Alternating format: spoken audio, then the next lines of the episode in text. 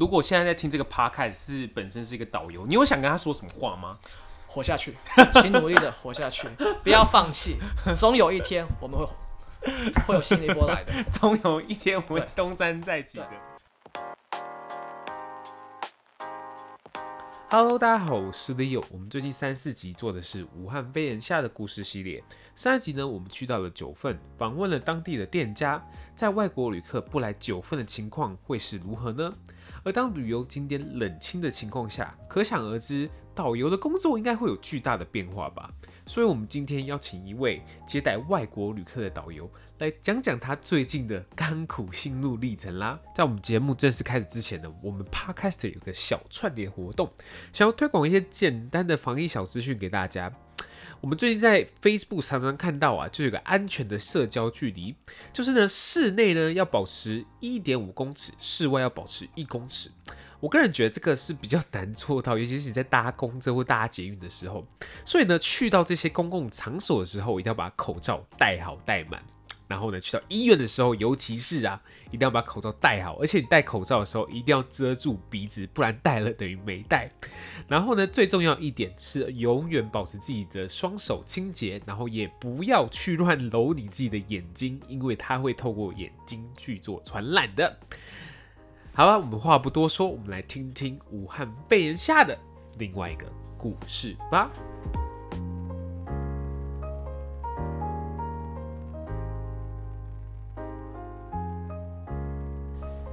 好喽，开始喽，那就请你先自我介绍完，你是谁，然后现在在做什么？嗨，你好，我是陈信安，不过大家也可以叫我 Andy。那我本身是职业导游，呃，在做职业导游之前，我曾经做过五年的业务，然后因为兴趣关系，所以我在二零一八年考到执照，所以说从一八年到现在就是正职做导游，大概两年左右。OK，所以你那时候在业务的时候就在准备说，哦，那我之后想要当导游，然后慢慢去就是上课啊，不管是去去补习啊之类的。其实没有哎、欸，没有没 有，就是真的是因为在做全职导游之前，我就是有参加过一个，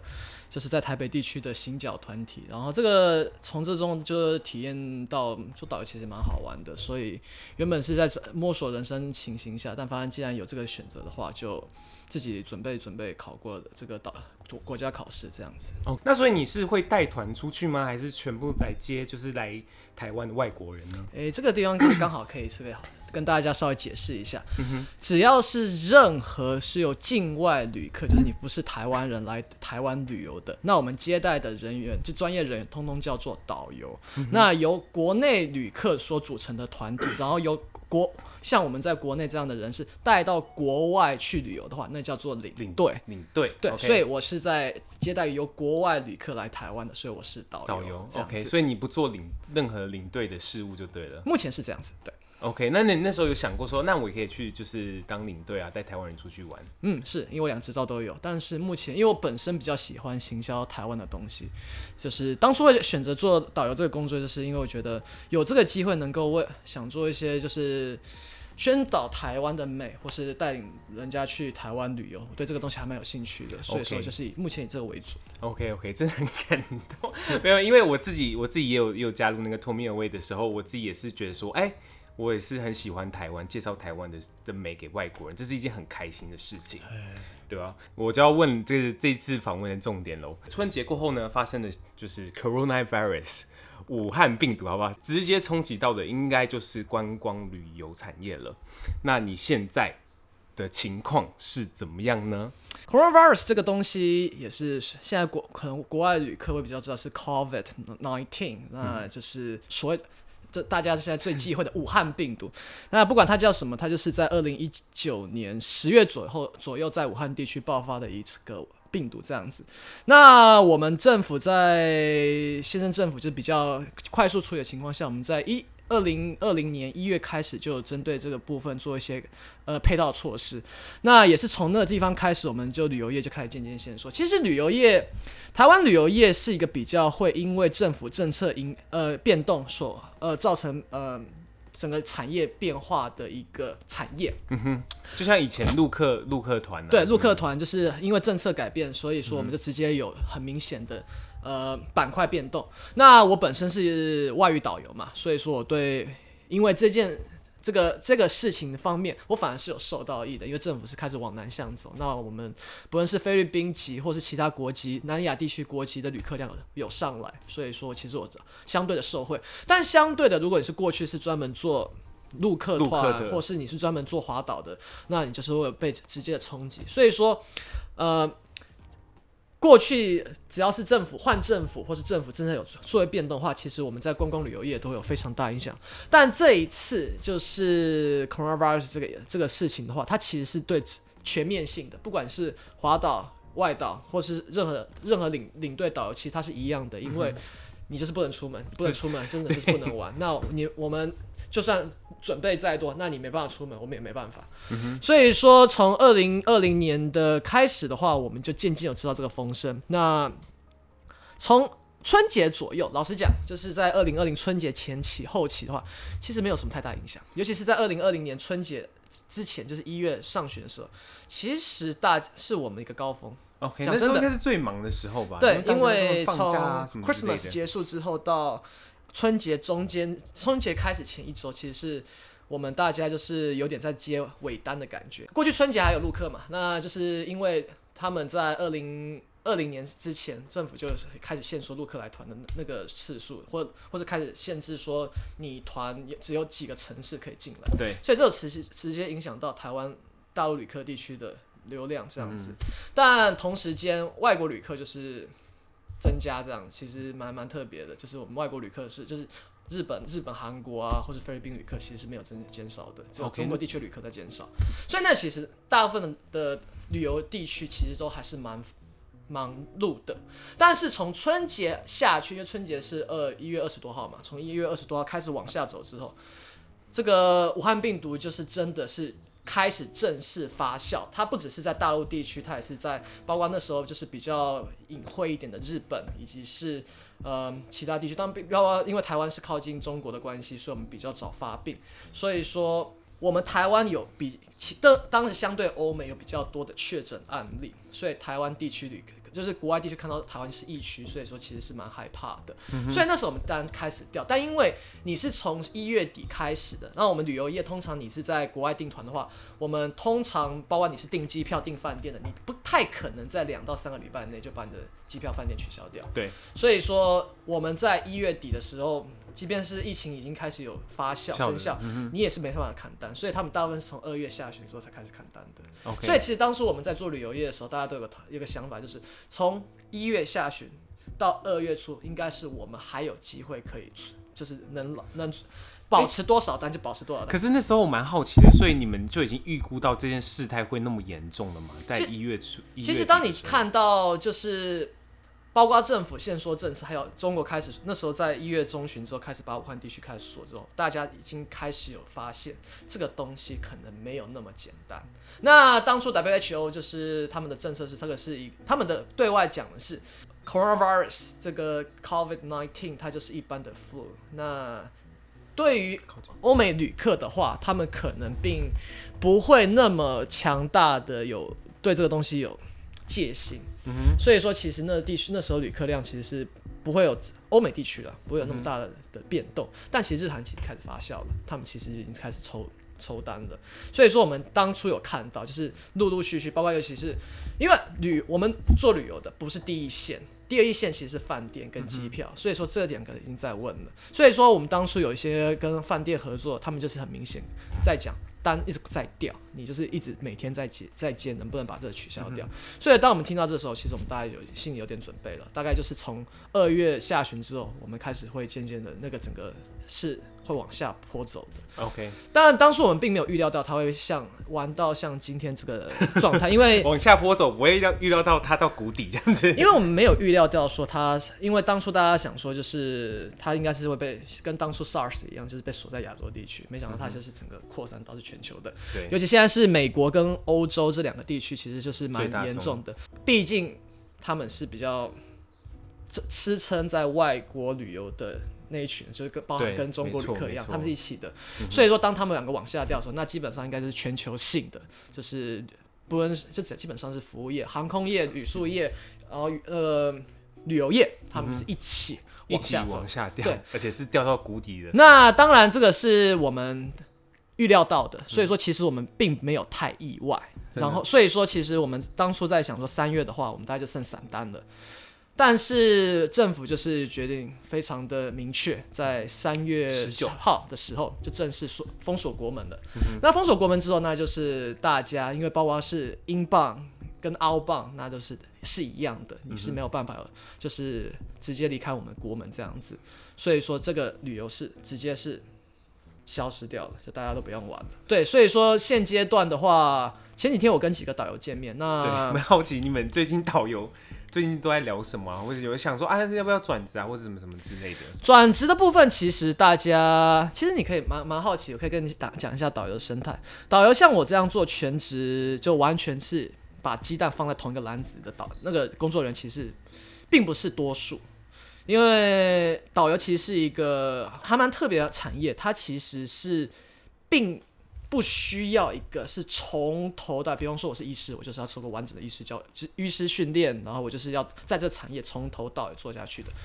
导游其实蛮不需要的，所以导游很多是可能退休的军公教人员，或者是二度转职像我这样子的人员来从事的工作。那因为本身你是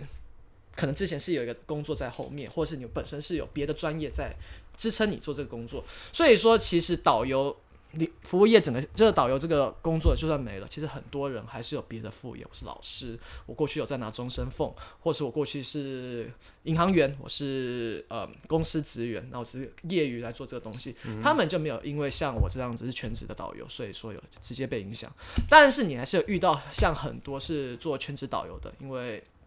就是然后这个这样子的人其实年纪相对小。就是可能不会说是五六十岁那种那种人，大部分都是在二十岁下二十岁末或是到四十岁左右这种人是比较多。嗯、他们是可能是真的是全职在做这个工工作的。OK，那他们现在怎么办？现在的话，其实可以蛮蛮蛮有意思的。即便是台湾是在全面封锁状态下，但是其实台湾还是有。一定程度的国旅在，包括是登山的，包括是进香的。其实，呃，即便是我们妈妈祖的那个祭典是延后了，或是应该不会取消吧，但它是会延后的状态下，我们还是有相多相当多的国旅是在每天进行中的。嗯哼哼。那你你可以发现，就是它现在变成我们现在旅游业比较大众，它不是它并没有在在这个这个产业中被影响到那么的。应该是反而提升了吧？反而提升的话，倒是还要有限，因为大家还是怕怕的，所以说能够进，它并没有真的往上，但它就是比较没有这么，它有它是其实下降的，但它没有整个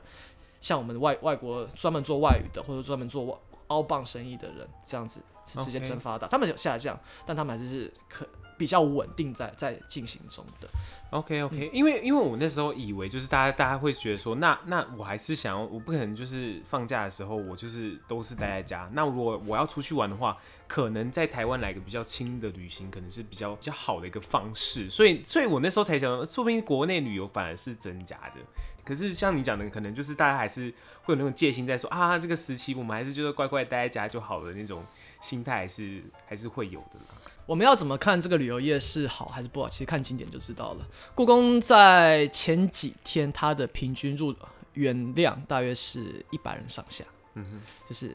故宫，我没有讲，其实不是故宫南院，是台北故宫博物院，嗯、它的每天就是一百个人在进场。那前几天也有公园，还有两个外国人在那边扎营，所以大家可以很明显知道，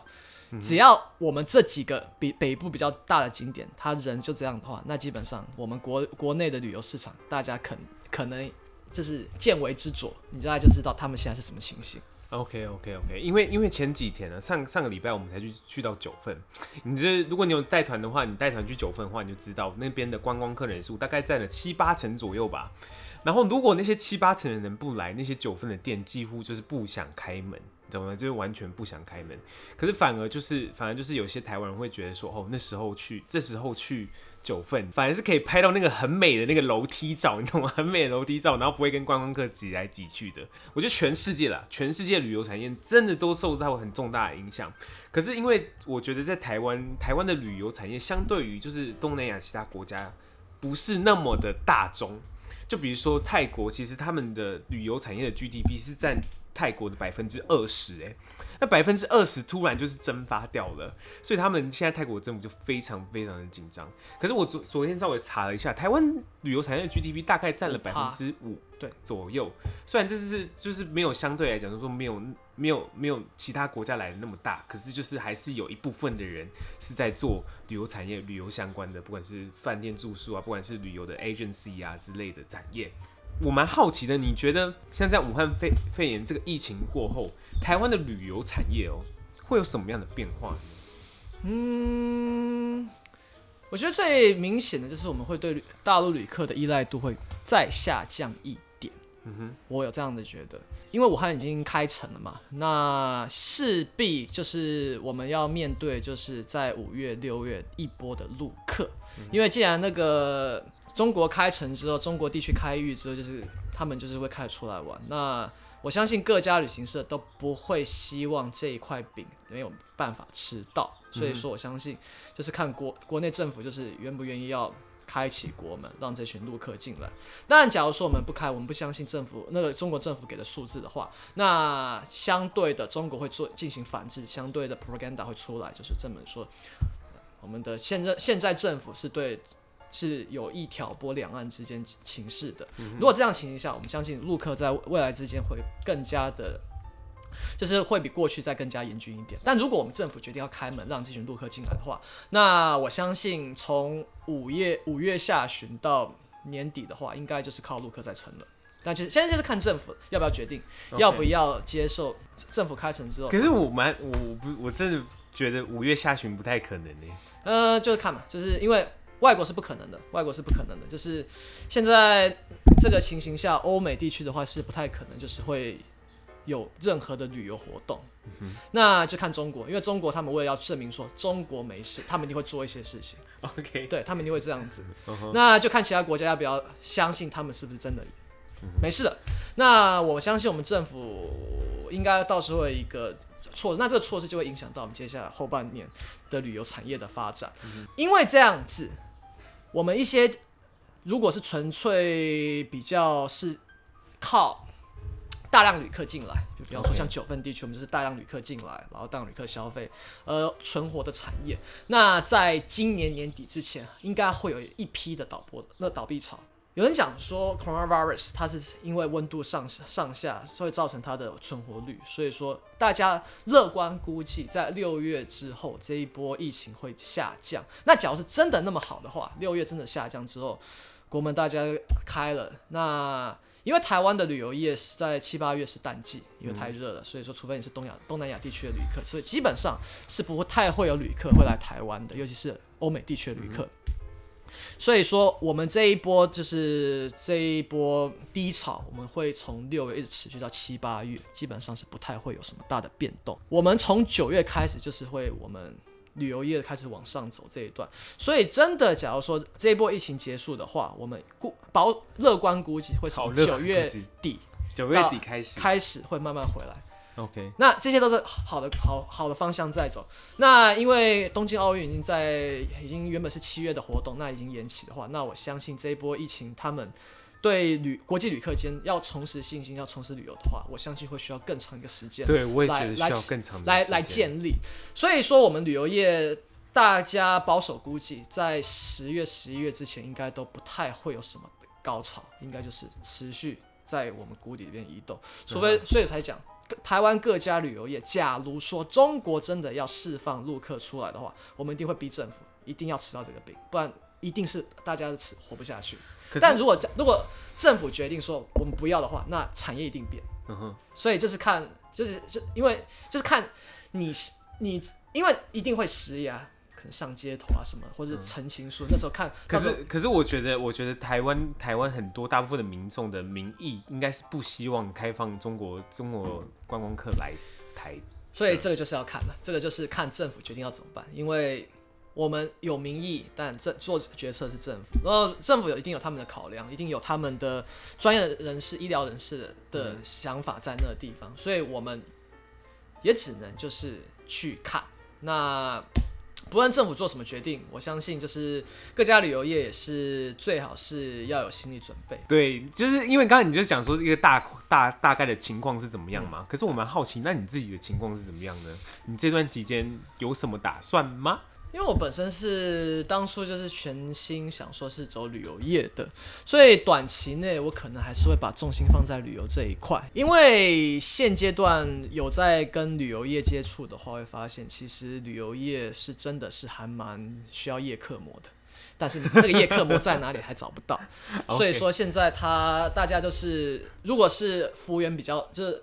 编制比较大的旅行社的话，可能就是有一波。五星价或减薪潮在那个地方，那如果没有这一波的话，那你没有，如果你编制比较小的话，那可能我们就是靠之前存的老本来撑看看，来撑看能不能撑把这个这一位撑完。那我本身是有在这个 Tour Me Away 就之前提到的台北新角公司做一些活动这样子。那我们目前也是受到很强大的冲击，因为毕竟我们的旅客都是以英文为主的，或是欧欧美旅欧美地区旅客为主的旅行活动公司。因为这一波疫情，所以说我们现在也是在思考要怎么去。改变，或是是不是要做一些别的配套措施？那我相信其他的旅行业者也是有同样的问题在那个地方，就是只是看你说你是目标是摆在哪边。那如果你想回头来做，因为我相信对一般的旅行社最简单的方式就是回头来做国旅。嗯，对啊，就因为人还台湾人还是会出来玩，还是在台湾，还是在台湾。那相对疫情也比较没有像其他欧美地区那么严重，需要真的要封城，嗯、大家不能乱走这样子。我们还可以出来，我们还可以活动。所以说，短期内我们可能会想说回去走国人旅游这一块。那如果不想走国人旅游的话，可能就是没工作，也不一定要没工作啊。毕竟旅游业是一个蛮比较弹性的东西，并且它有点买空卖空的概念。嗯、所以说，我们可能会卖其他的产品来卖给那其他的消费者。OK，无论是过去比较有在做的高铁，比较有在做的票券的买卖这样子.我相信就是附加价值的产品的东西，我们可能会开始渐渐推。然后过去是专门锁定外国旅客的，我们可能会找是不是。可以锁定国内旅客来贩卖的东西，这也是就是一个希望这个现金流不要断掉的方式，也是我们目前旅游业比较能够存活的一个一个方法。这些都只是一个存活的办法，但是就是各家旅行社看他们能不能做到。如果能够做到的话，那说不定也是一个新的旅游方式。不不，过去过去比较大家想说就是是不是旅游比较好的方法或什么的，那说不定我们这一波。会有别的旅游方式出来，然后说不定也是会变成未来的主流，大家说不定。OK OK，那最后你们如果现在在听这个 Podcast 是本身是一个导游，你有想跟他说什么话吗？活下去，请努力的活下去，不要放弃，总有一天我们会。会有新的一波来的，总有一天我们会东山再起的。OK，所以你你会去建议他现在就是如果可能没没什么事做的话，你会建议他做什么事情？进修吧，就是过去你如果觉得自己在做旅游业，有发现说，哎、欸，这一块其实如果当初会的话，说不定对我的工作是有帮助。比方说多一个语言。你是华岛，那要不要趁这个机会学个英文，英文让自己的英文能力变好一点？那我们本身目前国内目前旅客量应该是渐渐会越来越不依赖大陆市场的情况下，那外语能力就是越来越重要的东西。嗯嗯嗯、所以说，假如说你能够提升自己外语能力，因为我本身是英文导游，那我是不是多一点英文，多一点语言能力，日文、韩文、越南文、菲律宾文？假如说我能提升这些东西的话，对我的未来。做带团一定或多或少有一定程度帮助，所以语言是一个考量。再来就是好好思考过去，就是好好思考。如果说你的路线都是过去比较单一的话，是不是想想看有没有机会增加不同的旅游方式，而不是在过去就是永远是水晶酒，永远都是故宫，永远都是中央纪念堂，是不是有别的旅游路线？可能是爬山、骑脚踏车。玩水的，这些都是未来一些考量的，就是像想办法在这段时间好好充实自己，对，然后不管是英语言上或者是路线上的，对。对，去去思考有没有新的可能性，嗯、然后把自己准备好，等未来一波新的旅游有旅游潮回来的话，我们就有机会可以东山再起，东山再起，把更多机会带给 呃，把更多欢乐带给国外国内外旅客。这样子。OK，这是太适合来做结尾了。我们今天 谢谢 Andy 来跟我们讲那么多，他就是现在正是非常非常的辛苦，现在也是深受其害的人之一，所以我我们都很希望就是这段时间我们好好的准备自己，然后这段时间过后呢，就是一个全新的开始了，对吧？那我们今天谢谢 Andy 来跟我们分享那么多。如果你喜欢今天这集的内容，欢迎你上我的粉丝专业 Sounds in 台北去听听在台北更多生动的声音，或或者上 iTunes 上面给我们五颗星星的评价哦。那我们下集再见啦，拜拜，拜拜。